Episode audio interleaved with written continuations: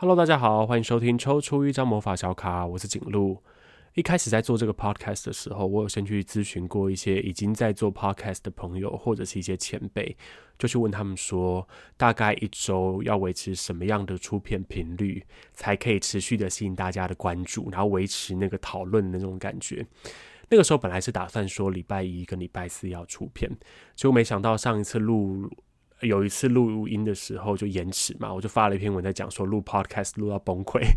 之后时间我想好，那改成二五好了。结果二五今天礼拜五晚上的十一点三十四分，我还在录这个最新的一集，所以显然要把这集上稿的话，也是要等到礼拜六了。时间就是这样子一直不断的流逝，俗话说计划赶不上变化就是这样子。但总而言之，我还是希望可以一个礼拜可以产出。两支左右的内容，然后在 Podcast 的平台上面持续跟大家互动。上一集的节目在播出之后呢，上一集聊的是，如果学了塔罗之后，你可能有机会培养的四个特质，而这四个特质可以帮助你成为理想情人。比如说，像是很会倾听的能力，或者是同理心的能力，这些东西都可以帮助你在跟他人交流的时候，可能获得更大的信任，然后也可以让对方觉得比较安心。那我自己有个朋友，他不是在学塔罗牌，他是在学习其他的命理工具，就是占卜工具，这么说好了。但他就私底下传讯息告诉我说，就他自己也很有感觉，对于那一集的内容很有感觉。我是觉得是这样，因为我在算塔罗牌的过程当中，还蛮容易接触到让我觉得平常。可能有点寂寞的人哦，我说的这个寂寞完全不是贬义哦，就是有来找过我的朋友，千万不要因此觉得我在给大家贴标签。我讲的是一个比较集体的状态。以前呢，就是大家都活在一个社群彼此的支持力比较大的社会里面嘛。当然，现在有网络，然后现在有手机上面的这些社群平台，就是我们好像都维持着一个交流的感觉。可是实际上，那种有人听你讲话。有人跟你谈天，或者是嗯，一群人聚在一起的那样的团体的互动，很多时候都被现代的生活的那种不断往前的齿轮呐，那种巨大的无法逃离的机器的感觉，就是那给消磨掉了。这其实是蛮可惜的，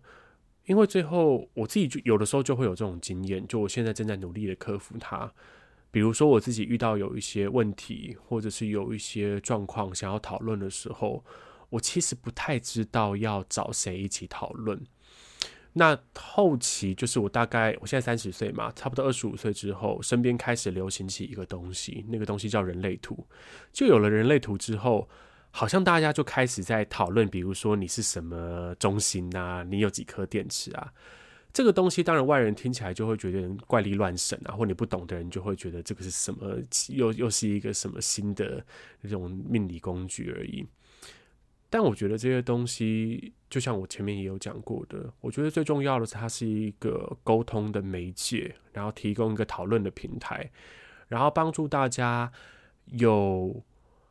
呃一个正当的理由去获得一种心理的踏实感。我觉得这个是非常非常重要的。就是我们现在活在这样子一个生活模式里面，我自己是这样子看待这些工具的。这些工具一让我们可以好好的交流跟讨论；二透过某一些肯定句，然后帮助我们找到踏实的感觉。好，所以就算你再觉得那个塔罗牌啊有多怪力乱神，我都是这样看待它的。不过，虽然我自己抱持着这么大的信心。但是我相信各位应该最近都在脸书上被一个那个迷音给 meme 给洗脑，就是台湾龙卷风，应该是台湾龙卷风那部剧里面有演员一直在讲干嘛呢？就是你听那个影片就会从到一直听到干嘛呢？干嘛呢？不同的那个怀疑这样子。我在算塔罗的过程当中，有没有遇到各式各样的怀疑者呢？或者他就是抱持一种踢馆的态度来看待塔罗牌这个工具？当然是有的，好，这个，所以我们今天就要来针对这个干嘛呢的主题，遇到这些于不一处不一处有疑的人，到底我们该怎么办？来讨论这个主题。遇到这样状况的时候，我觉得其实心态很重要。我们就不用说作为一个占卜师好了，就是作为一个占卜师的时候，你当然会希望对方是可跟你处在一个平台，呃，一个平面上面。怎么说？就是对方是愿意相信塔罗，在这个前提之下来找你，那这个双方的互动会比较好。你不用花太多力气在跟他解释这件事情是怎么运作的，或者你也可以不用花太多力气在破除他心里面的一些怀疑。但是如果这种状况真的发生的时候啊，我个人觉得调整心态是还蛮重要的。这也是我。在呃台面上观察到的一些状况，或者是以前有跟我学习塔罗的朋友，最后心里面会产生出来的一个疑问，就是我们当我们有能力去跟给予对方意见，然后有能力去啊帮助对方某一个程度上的预测事件接下来的走向的时候，我们手上是不是握着一个非常大的权力呢？而这个权利，有些人很喜欢哦，有些人很享受。比如说，他就觉得说啊，我接下来下一个国师就是我，然后我越算越准之后，其实就发现好像很有那个空间去影响别人的作为。那另外一方面，有些人是觉得很害怕。就是说，我真的可以给出这个意见吗？就是我真的有能力去给予他好的方向、好的指示吗？我的塔罗的功力或其他占卜工具的功力足够炉火纯青，让我可以就是帮助他做出人生中这么重要的决定吗？就两个路线嘛。其实这两个路线最后都要回，我个人认为都要回归到一个点来讨论，就是。塔罗牌，或者是当对方来找你咨询的时候，要的到底是什么？嗯，我自己不，当然不止一次的接收到有些人来听完了整个讨论之后，他就说：“诶，我本来期待你会给我一个标准答案，就是说我可能翻完牌，三张牌翻完之后，就告诉他说，你不要管其他的了，然后你就去选 A 好了。”就是塔罗牌当然可以做到这件事情。那个牌意，只要你那本书背清楚，就算你没背，你把讲义啊，或者是某一些市面上的塔罗书拿出来看，你自己去对比那些关键字，你都可以抓到，嗯，他想要呈现的结果。就是这个是几乎没有什么门槛的。可是通常到最后，我自己的个案都会说，我本来有那样的预期，可是最后得到的好像是一个我比较清楚知道自己要什么。那我觉得这个是整个讨论的重点。嗯，对于占卜师来说，如果有人怀疑你的话，不要觉得那个是挑战哦，那呃那个讨论的过程才是重要的。如果他觉得不准的话，我个人的做法就会是我请他提出他觉得不准的地方。比如说，哈，有可能我抽完三张牌之后讲完，他就跟我说，嗯，这个状况跟我的状况不像。我就问他说，那哪里不像？你愿意分享给我听吗？通常讲到这段的时候，事情的走向就会分成两个。第一个就是啊，我觉得你这个塔罗是露出破绽了，就是你讲的东西就不准，那我不想跟你聊天了。他有可能就开始封闭自己，然后准备就没有要分享更多的资讯。那另外一种人，他是愿意跟你多说一点的，就是说哦，那我觉得这个东西跟我的状况不一样，因为什么什么什么什么，他愿意把他自己真更多的细节分享出来。如果问到遇到第一种状况的时候，也就是所谓的开始封闭自己的人的时候，我就会告诉他，塔罗牌啊，它不是像是庙里求签，或者是嗯天上的星体给予的能量，然后好像是有一个绝对的超乎人类力量的一个真正的，我们姑且说是神好了，去给的一个命运的安排。塔罗牌它就比较像是你现在心里面有一些状况的反射。然后心里面有一些期待的投射，他用这个牌面的形式表达出来。所以，如果我用传统的方式来讲，不来解释它的时候，你觉得不准，没有关系，你可以提出你的状况，然后会引导你说：“那你看一下这张牌，牌面上的整个呃，有点像是一张图画一样，这个图画有没有跟你刚才讲的状况有一些对应的地方？”这个是我觉得比较正确的使用塔罗牌这个占卜工具的方法。就是引导他更进一步的呃进入讨论。还有另外一件事是承认自己不是神，承认自己不是神的传声筒。哦，这个心态我是觉得蛮重要的，因为不管是咨询啊、塔罗占卜啊，或者其他的命理工具，一定会有失准的时候。这个疫苗的测试都会失准的，就是阴性也会有未阳性、未阴性的问题了。就是为什么连这样就是呃这样的命理工具都我们都要期待它百分之百的准确呢？其他的工具我不知道，可就塔罗牌来说，真的最重要的就是不准就不准，但是我们要讨论哪里不准，或者是我也要承认这个工具本身也会有并没有办法完全对应的时候，可是这个个案他自己本身看到这张牌的感觉是什么是很重要的。并不是说，那我们就要脱离本来的塔罗书的解释啊，然后另辟蹊径，创造自己的门派，不是这样子，而是去邀请他，针对他看到的东西，针对他的感觉，去做出更多的分享，这样才有办法让整个讨论更进一步，然后也让整个讨论变得更深刻了。所以，呃，我有没有被挑战的时候呢？或者？我前天刚好在看到有个 YouTuber 在做，就是服务人员、服务业的人有没有被客人激怒过？就是我有没有被激怒过？我后来想想，好像没有诶。就是当然会有被挑战的时候，当然会有人怀疑我说出来的东西，或者怀疑塔罗牌这个工具。可是我个人是怎么看待的呢？就是如果这个工具你觉得不准，那我就先问，诶。你还要继续使用这个工具吗？很重要。如果你觉得这工具不准的话，那也没关系啊，我们就可以现在就结束 这个咨询，然后大家各自去过自己的生活，完全没有问题。但如果你还想继续使用的话，那我们可不可以一起在某一个我们还是要继续分享的前提之下，在这个占卜过程里面持续的讨论？通常他觉得不准的那个状况，他自己过了之后，我们追追着。追上来去抽出来的几张，都会是回到那个准确的正轨。我自己是会这样解释。有的时候，呃，个案的状态可能还没有准备好要分享这么多，或者是很多人就像我前面讲的，他已经疏于练习了，所以他不知道要怎么样分享自己的感觉。所以前面可以多留一点时间，他有怀疑，他觉得不准，他想挑战，或者是他想提出疑问，这些东西都是好的。就至少他想要把自己的感觉分享出来，就是作为一个倾听的人，应该要去鼓励他做这样的事情。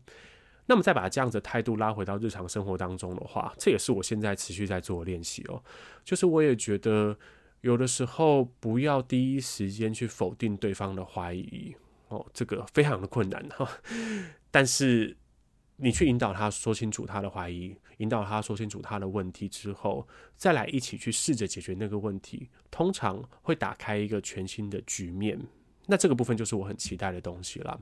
因为就像我上一集讲的，很多时候我们拒绝倾听，或者是很多时候我们不希望花力气去了解别人在想什么，其实都是误以为自己已经知道了哦，就像是。很多时候，家庭里面的人的相处，嗯，就不管是见面的频率如何，很常见面或者不常见面，什么都好。有的时候我们会误以为对方是不会改变的，或者是有的时候我们误以为自己的家人可能三十年前的性格跟现在是一模一样的，所以就会有一些先入为主的一些假设。在如果在日常的讨论过程当中，没有机会去把这些假设给呃剥除的话。你最后就会变得同样用用一直用一样的方式在跟对方相处，一直觉得对方在犯一样的错，一直觉得对方听不懂你要说什么，或者是你听不懂对方要说什么。可是那大概就是因为没有在一个呃比较公平的立场去跟对方互动，所以我会觉得。我前面讲到这个被挑战啊、怀疑呀、啊，或者是有人丢很多的问题啊，就是塔罗牌就是乱七八糟、啊、怪力乱神这样的态度，完全没有关系。可是我们要先确定的是，那我们这个讨论的目的是什么？拉回到生命的现场也是一样，就是有的时候会跟家人吵架，有的时候跟另一半吵架，没有关系啊。对方觉得你做的东西有问题，对方觉得怀疑你的。比如说美感，或者是怀疑你的观点，没有问题。可是要先确定，那我们现在要解决这个问题吗？我们现在要针对这个问题进行讨论吗？我们现在这个沟通的目的是什么呢？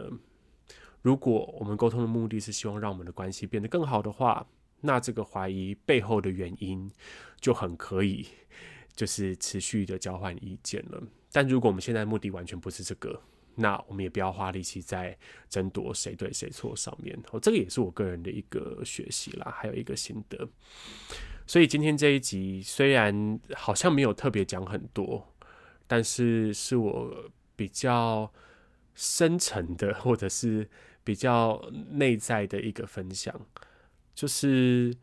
像在做这样的主题的时候，有的时候也会想说，哇，收听的人会很少啊，或者是塔罗这个主题，其实大家应该都是期待可以听到一些运势分享之类的吧。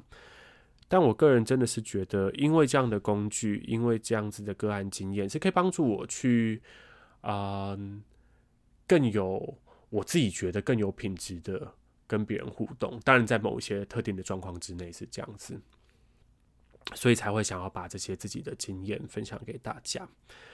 那也因为前面那个朋友他分享的，就是他也对在学习其他命理工具的时候，也对这样子的特质培养很有感觉。所以接下来我会打算要做另外一个专题，就是我要跨出塔罗界，然后进入什么老高界嘛，可以这么说吗？就开始去跟不同的有在学习不同的命理工具，或者是在接触各种身心灵工具的人去接触。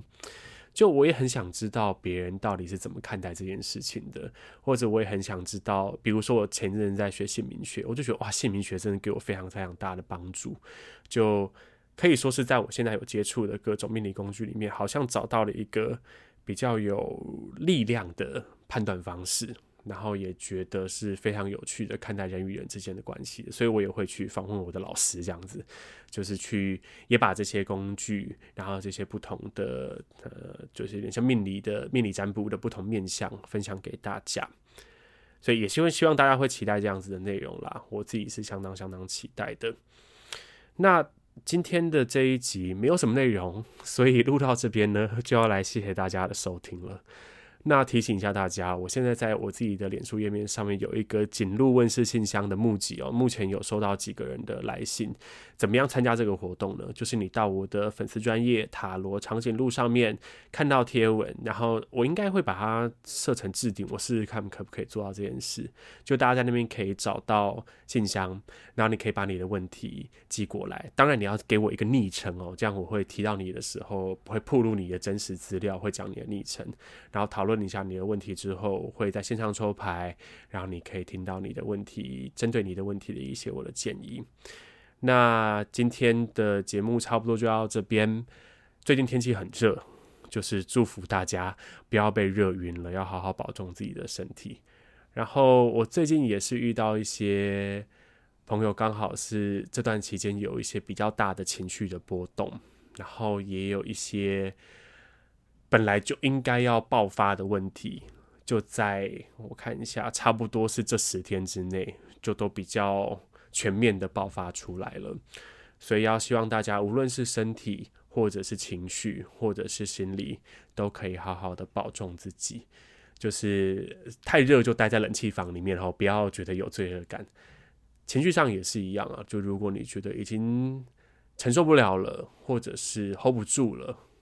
找点时间让自己放个半天的假都没有关系，就是记得好好。保护自己，然后支持自己，然后也给自己一些空间去面对最近的一些不同的状况。好，那今天节目就到这边喽，那我们就下一集再见了，拜拜。